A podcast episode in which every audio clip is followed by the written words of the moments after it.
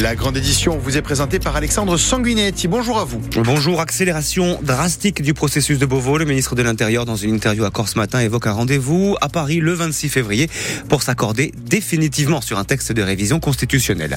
Une octogénaire morte tuée par balle dans sa maison antisante. Le parquet a ouvert une enquête pour homicide volontaire. Arnaud Vieux, nouveau coordinateur des forces de sécurité en Corse, sera l'invité de la rédaction dans ce journal. Rien ne va plus à Mouviter, à la société publique qui gère le réseau de bus du pays ajaxien. Elle fait l'objet d'une procédure d'urgence en raison d'un déficit de 3 millions d'euros. L'abattoir de Porto Vecchio n'est pas adapté au port. Il n'est pas assez en altitude pour permettre l'abattage des bêtes en AOP. Le décrochage scolaire, trop important en Corse, rectorat et collectivités ont décidé d'agir. La protection de la Méditerranée au cœur d'une conférence ce soir à Lecce proposée par Artelegno. Et puis n'oubliez pas votre rendez-vous avec la grande famille d'RCFM réunie autour de Paul Anton et Squarcini à partir de midi et demi. Vous avez le programme. Bienvenue dans le 12-13 RCFM.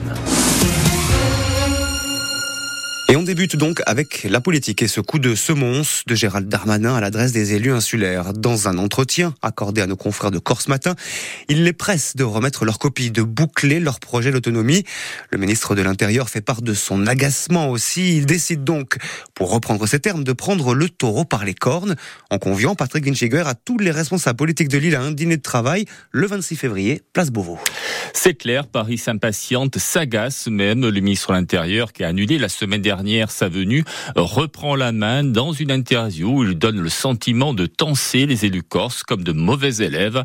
Cinq mois après le discours du chef de l'État, discours au cours duquel Emmanuel Macron a engagé à l'Assemblée de Corse les forces politiques de l'île à s'entendre autour d'un projet euh, commun, Gérald Darmanin regrette de ne rien avoir de concret entre les mains. Il propose donc ce dîner le 26 février à Paris avec au menu, si je puis dire, à défaut de projets venus de Corse les propositions du gouvernement. Une rédaction amendable, précise néanmoins le locataire de la place Beauvau. Ce rendez-vous intervient quelques jours avant, interviendrait quelques jours en principe avant l'examen du fameux projet Corse à l'Assemblée de Corse. C'est en tout cas ce qui ressort de la dernière conférence des présidents de groupe. Le tempo imposé par le ministre de l'Intérieur conviendra-t-il et dans la forme et dans le fond? Euh, Pour l'heure, les réactions Alex en Corse se font rares. Nous attendons avec impatience celle de Gilles Simeone. Autre objectif, Patrick, de ce dîner du 26, vérifier que le consensus voulu par Emmanuel Macron se dégage enfin. Et c'est là que ça risque de coincer également. Gérald Darmanin rappelle dans Corse Matin que ce consensus est indispensable au-delà de la famille euh, nationaliste, à savoir jusqu'à la droite, toute la droite, de Jean-Martin Mondoloni à Laurent Marcangeli. C'est ce que disait d'ailleurs ce matin sur notre antenne Valérie Bose, coprésidente du groupe. Ce sera la clé euh, du succès du processus. Si le président a demandé un consensus large, c'est parce qu'il sait que euh, les minorités euh, à l'Assemblée de Corse sont les majorités au Sénat notamment. Et donc si on veut qu'après au Parlement il y ait les plus grandes chances de succès de ce qu'on aura défini entre nous ici en Corse, il faut ce consensus large. Un large consensus qui n'est pas, devine-t-on, la délibération de l'Assemblée de Corse du 5 juillet. Elle est légitime au nom de la Corse, mais elle ne peut faire florès à Paris, lâche le ministre de l'Intérieur. Les choses sont claires, de même que son insistance pour obtenir un consensus, à prendre en compte euh, les voix, la voix de la droite. Deux citations de Gérald Darmanin. Je suis certain que Laurent Marcangeli aura un rôle décisif. Et ensuite, je suis sensible aux arguments de Jean-Jacques Panon si je veux que le sénateur ait une discussion ou qu'il y ait une discussion entre le sénateur de Corse du Sud et le président Simeone, euh, des positions et sur le 5 juillet et sur la nécessité de s'entendre avec la droite qui risque de faire grincer des dents dans le camp nationaliste. Le chemin est encore long. Patrick Vincheguera, merci beaucoup pour votre analyse.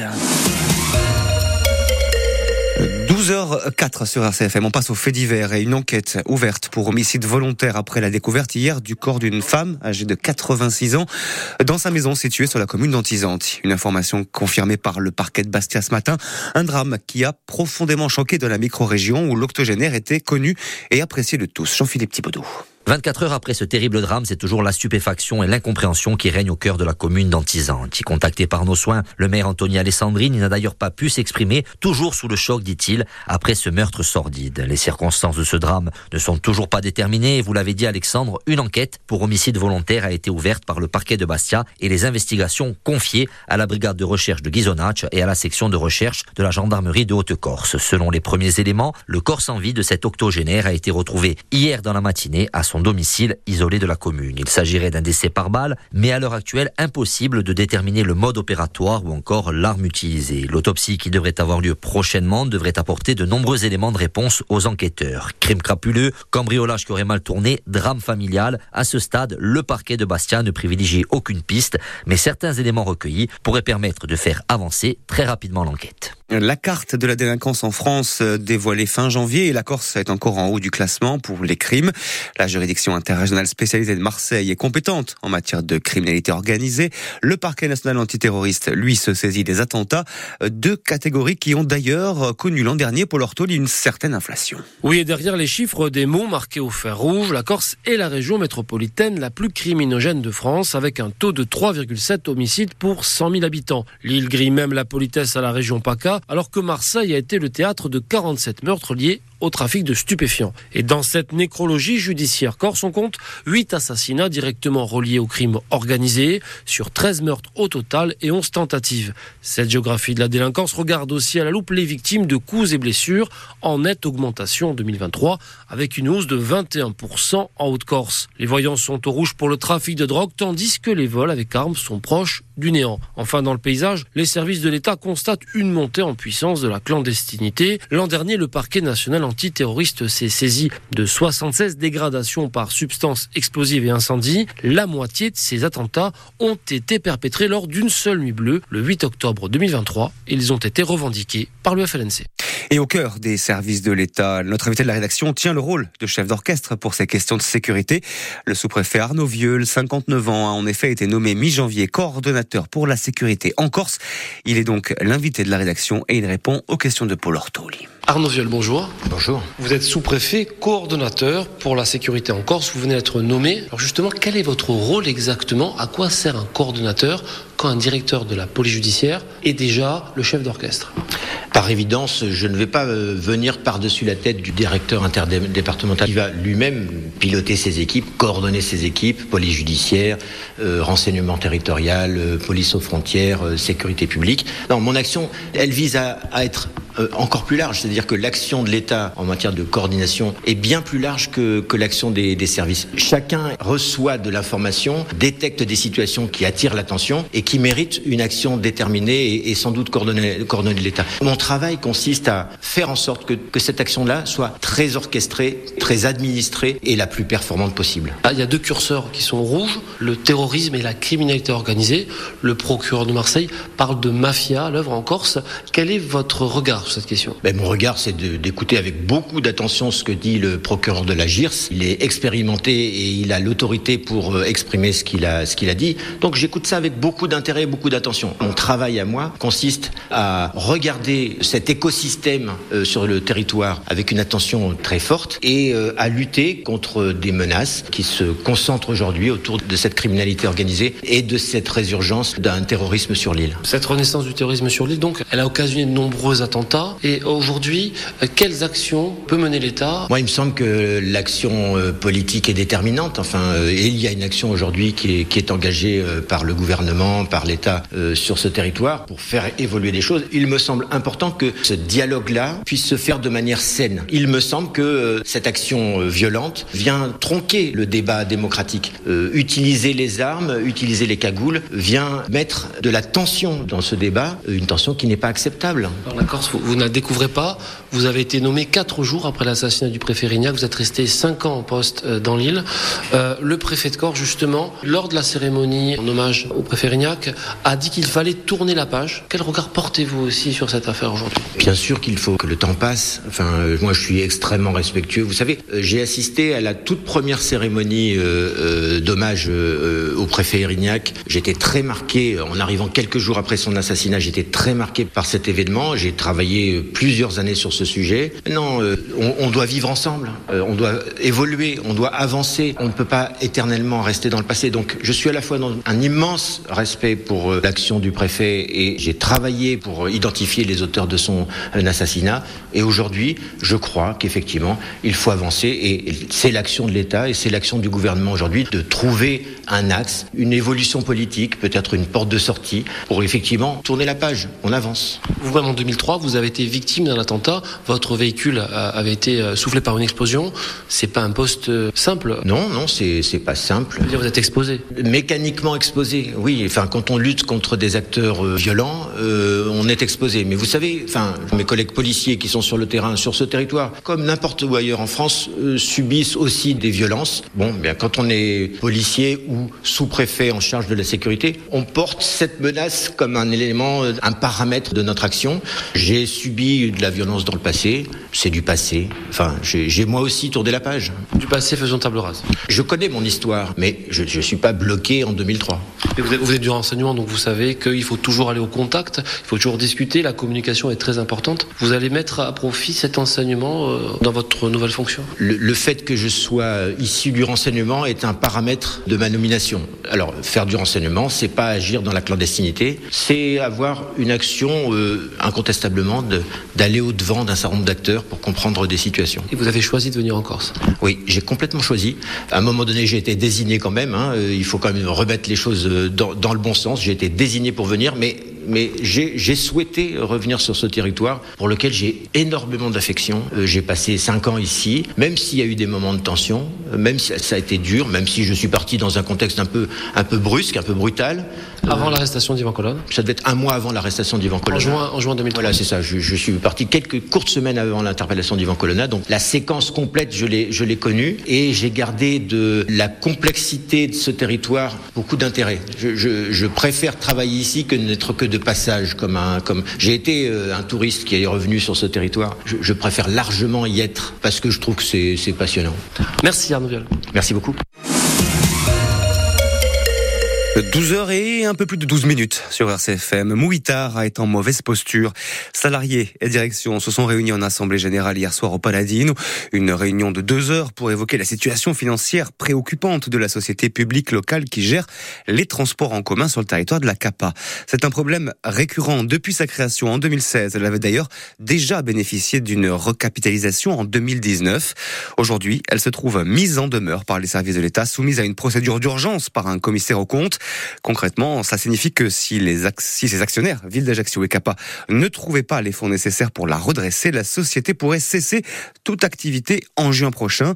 Jean-André Ménigogne, conseiller municipal d'opposition, administrateur de cette SPL, est au micro de Leia Maria Mousso. Il appartient maintenant euh, de faire un plan d'action très rapide pour que l'on puisse avoir une recapitalisation de la part des actionnaires. Il faut prouver que la SPL peut être viable, donc euh, qu'elle puisse équilibrer ses comptes. Il faut voir avec la CAPA, avec les actionnaires, quelles sont les lignes qui sont propriétaires, quelles sont les lignes que la CAPA veut développer, combien coûtent les lignes, et puis à un moment donné, il faut mettre les fonds en face de ces lignes. Il y a aussi évidemment une masse salariale, il ne faut pas se cacher, qui est plus élevé que la moyenne. Il faut travailler dessus. Il y a eu des taux euh, d'absentisme euh, qui ont été importants jusqu'à il y a quelques mois. On parle de 38%, mais ils sont en très très forte euh, diminution. Là, on est juste au-dessus de 21 ou 22%. La moyenne nationale est à 14%. Donc, il y a eu un gros effort de fait de la part des actions et des salariés pour améliorer les conditions d'emploi de l'entreprise, ce qui a fait que les taux sont en train de baisser. C'est pas encore suffisant.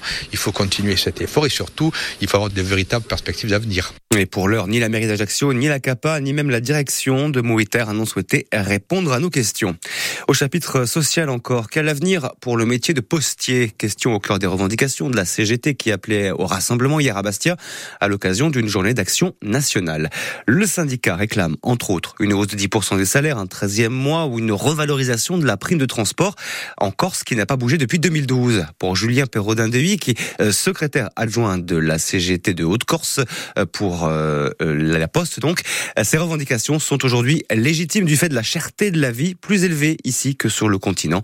C'est ce qu'il a dit au micro de Roland Frias. Il est déjà repensé puisqu'aujourd'hui, le travail que fait un facteur, c'est pas le même que celui que le facteur faisait il y a 15 ou 20 ans. On leur en demande plus, notamment on leur demande de vendre des produits. Ça devient presque des VRP. Et puis, pour les autres métiers, parce que la Poste, ce n'est pas que des facteurs, c'est aussi tout un tas de métiers, il y a déjà les nouveaux services, il y a déjà la mise en place du numérique. Donc, la Poste se développe et encore une fois, malgré le fait qu'on nous dise qu'il y a une baisse du courrier qui est vraie hein, et qui est réelle, eh ben, elle a réussi quand même en 2022, par exemple, à dégager 1 milliard 140 millions d'euros de bénéfices nets. C'est-à-dire que ce n'est pas une entreprise qui connaît la crise, donc c'est une entreprise qui a les moyens aujourd'hui de revaloriser la rémunération de l'ensemble de ses salariés. Les représentants de la CGT de la Poste seront reçus par le directeur régional du groupe le 21 février prochain pour tenter donc de faire avancer leurs revendications. Le système de garde au cœur des discussions entre l'État et les médecins en visite cette semaine dans une maison de garde dans les Yvelines. Le ministre délégué à la santé et à la prévention, Frédéric Valtou, est revenu sur le manque de médecins exerçant le soir et le week-end. Il a indiqué vouloir motiver, valoriser, rendre plus attractive la participation à ces gardes. On écoute Frédéric Valtou la réalité des faits fait qu'aujourd'hui, il y a déjà 40% des médecins libéraux qui participent à, la garde, c'est-à-dire finalement euh, à la prise en charge des Français après 20 heures, le week-end et les jours fériés. Ce que nous souhaitons avec euh, Catherine Vautrin, c'est vraiment de faire confiance aux acteurs de territoire pour organiser eux-mêmes là où c'est nécessaire, parce que la garde n'existe pas partout et, la participation de la médecine libérale à, à l'effort de garde aux côtés des hôpitaux n'est pas la même dans les différents territoires. Et donc l'idée, effectivement, c'est de regarder territoire par territoire ce, les réponses que peuvent apporter les professionnels eux-mêmes.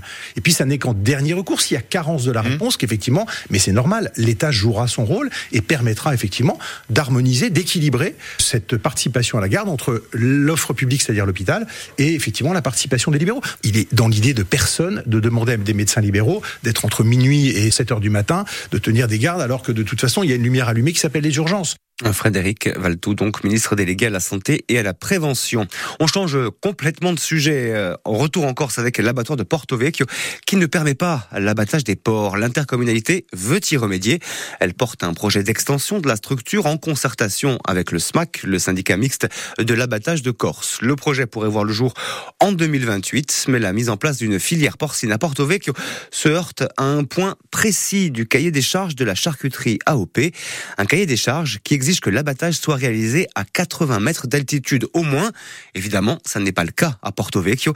Les éleveurs porcins de l'extrême sud espèrent que l'obstacle pourra être levé. Reportage dans l'exploitation de Maxence Finidori à Figari, signé Julien Castelli. Maxence Finidor y élève une centaine de porcs corses sur les hauteurs de Figari. Pour lui, l'abattoir porcin le plus proche est à près de 3 heures de route. Alors si demain il peut faire abattre ses bêtes à Porto Vecchio, ça lui changerait la vie. Ça fait 23 ans que je monte mes cochons là-haut à Basté, les gars. Ça fait beaucoup de route, beaucoup de fatigue, beaucoup de frais. Et ce n'est pas une fois par semaine, mais bien deux que les éleveurs doivent prendre la route en période d'abattage du fait des contrôles vétérinaires. Du coup, il faut les monter en bétaillère et après, il faut monter le lendemain à 16 heures, après les rapports d'analyse pour la trichine, pour monter rechercher nos carcasses. Dans ce projet d'abattoir porcin à Porto Vecchio, il y a un point de blocage. Le cahier des charges de la charcuterie corse AOP impose un abattage à un minimum de 80 mètres d'altitude. Ce que Maxence Finidor, il ne comprend pas. Qu'on les élève, qu'on les charcute et qu'on fasse sécher notre charcuterie à plus de 80 mètres, oui, bien sûr. Mais tuer une bête, abattre une bête à l'abattoir, euh, je vois pas où est le, l'inconvénient. Une demande de dérogation a été faite. L'éleveur de Figari espère qu'elle pourra lui permettre de faire abattre ses porcs à Porto Vecchio tout en conservant son label AOP. J'espère qu'ils vont réussir à modifier le cahier des charges ou avoir une dérogation. Après, non, moi je suis rentré dans l'AOP. Si demain on me dit que je peux pas tuer mes cochons à Porto Vecchio, eh je continuerai à la Bastelica. 12h et 18 minutes sur RCFM. 441 décrochages scolaires en Corse en 2023. Le chiffre est important et il met en lumière les problématiques auxquelles est confrontée la jeunesse insulaire. Parmi ces problématiques, il y a la mobilité, des problèmes intrafamiliaux ou encore un climat scolaire parfois défavorable. Pour lutter contre le phénomène, la collectivité de Corse et l'académie ont décidé d'agir ensemble. Écoutez le recteur de l'académie de Corse, Jean-Philippe Agresti, qui expose certaines des solutions pour tenter d'endiguer le décrochage scolaire. On écoute euh, le recteur donc au micro d'Alexandre Ugolini. Montrer tout le champ des possibles aux élèves, c'est être attentif et nos chefs d'établissement le sont avec les équipes qui sont formées aux signaux faibles, une baisse des notes, un absentéisme plus élevé, une attitude dans la cour de récréation qui consiste à s'éloigner de ses camarades, bref, des tas d'éléments qui peuvent être des signaux faibles afin immédiatement de pouvoir aller vers l'élève et de lui proposer des solutions, de prévenir le risque de décrochage. Un seul jeune finalement qui décroche, c'est un jeune de trop. Donc il faut véritablement faire de la dentelle ou de la haute couture, être en capacité de suivre chacun de nos jeunes, d'abord travailler sur l'ambition scolaire dès le plus jeune âge en utilisant tous les leviers des politiques publiques, puis travailler sur la persévérance scolaire, et puis lorsqu'on est dans une situation de décrochage, travailler pour permettre à un jeune qui n'arrive plus à s'épanouir, n'arrive plus à suivre, trouver avec les partenaires des solutions afin qu'il continue à être formé. Un mot de sport, de football et du sporting, euh, parce que au-delà de la nomination officielle, on vous en parlait hier, du duo Moretti-Lasland à la tête euh, de l'équipe première du SCB, Claude Ferrandi, le président, euh, a profité de sa rencontre avec la presse hier pour faire le point sur de très nombreux dossiers. Jean-Philippe Thibaudot, on fait le point avec vous. A commencer par l'épineux dossier du mercato estival raté et l'absence décriée par de nombreux supporters d'un directeur sportif. Si le président Ferrandi a concédé certaines erreurs de casting durant l'été, il a tenu à rappeler que le club avait très bien travaillé ces dernières années au point de se permettre aujourd'hui de refuser une offre de 3,5 millions d'euros pour fasciner Comté, prouvant ainsi la bonne santé financière du Sporting. Concernant l'arrivée d'un directeur sportif, Claude Ferrandi n'a fermé aucune porte et se laisse le temps de la réflexion. Le président du Sporting est également revenu sur la structuration du futur centre centre de formation qui avance à grands pas après avoir reçu un agrément probatoire. Un audit va avoir lieu dans les prochaines semaines autour de l'accueil des jeunes joueurs et des infrastructures. Le Sporting espère ainsi obtenir son agrément définitif au mois de juin. Claude Ferrand y a d'ailleurs insisté sur les travaux d'envergure opérés pour la première fois depuis 13 ans sur la plaine de jeu du country pour un montant de plus de 1,5 million d'euros. Enfin, le président Bastier a annoncé la volonté du club de récupérer la gestion de l'entretien de la pelouse du stade Armand Harry, la demande a été effectuée au auprès de la communauté d'agglomération de Bastia et le dossier semble en bonne voie. Et on prend maintenant la direction du sud de la Corse, de Lecce précisément, où une conférence ouverte à tous doit se dérouler ce vendredi sur le thème de la Méditerranée. Un rendez-vous proposé par l'association Arteleigne pour sensibiliser à la nécessité de protéger cet espace commun. Mathilde Pouchol est au micro de Jérôme Souzini dans Maréladino. Méditerranée, dis-nous tes secrets. Voilà un joli programme euh, presque poétique. C'est une conférence qui a lieu ce vendredi à Lecce. Mathilde Pouchol, bonjour. Bonjour. Vous êtes euh, membre de l'association Artelegno qui organise cette rencontre. Quel est le programme de cette conférence? Ce vendredi, euh, vous l'avez bien dit, à Lecce, donc au showroom de Delta Bois, nous organisons une conférence sur le thème de la Méditerranée qui sera animée par Jean-Michel Coulioli qui est le chef euh, du service des aires protégées euh, à l'Office de l'environnement de la Corse. Donc, il va mettre en perspective en fait les, les enjeux que représente euh, la mer Méditerranée. C'est une conférence qui va débuter à 18h30, qui est ouverte à tous et qui sera illustrée par les photographies sous-marines du photographe professionnel Bastier, Tony Giacar. Même si on a l'habitude de présenter d'autres sujets avec l'association, la Méditerranée, c'est également un sujet qui nous tient à cœur et auquel on a envie de donner une tribune euh, via cette conférence. Cette association où elle existe depuis un an, ou en fait donc partie. Euh, d'habitude, c'est plus autour de l'art. Hein. Effectivement, oui. Euh, de base, l'association a été créée pour servir de, de, vitrine hein, pour mettre en lumière des personnalités culturelles insulaires, mais aussi d'ailleurs. Donc c'est vrai qu'on s'est principalement concentré sur des artistes plasticiens ou des sculpteurs jusqu'à maintenant, mais il nous arrive effectivement de, de présenter d'autres personnalités, comme c'est le cas là en traitant de la Méditerranée. L'année dernière, on avait aussi présenté le sportif Christophe Santi. Donc voilà, on ne se cantonne pas qu'à là, on essaye de traiter en fait les sujets qui nous inspirent et euh, pour les faire partager au plus grand nombre. En tous les cas, euh, le plus grand nombre que vous attendez ce vendredi 18h30, c'est au showroom d'Iltabois à Lecce. Merci beaucoup Mathilde Pochol. Merci à vous. Bonne journée.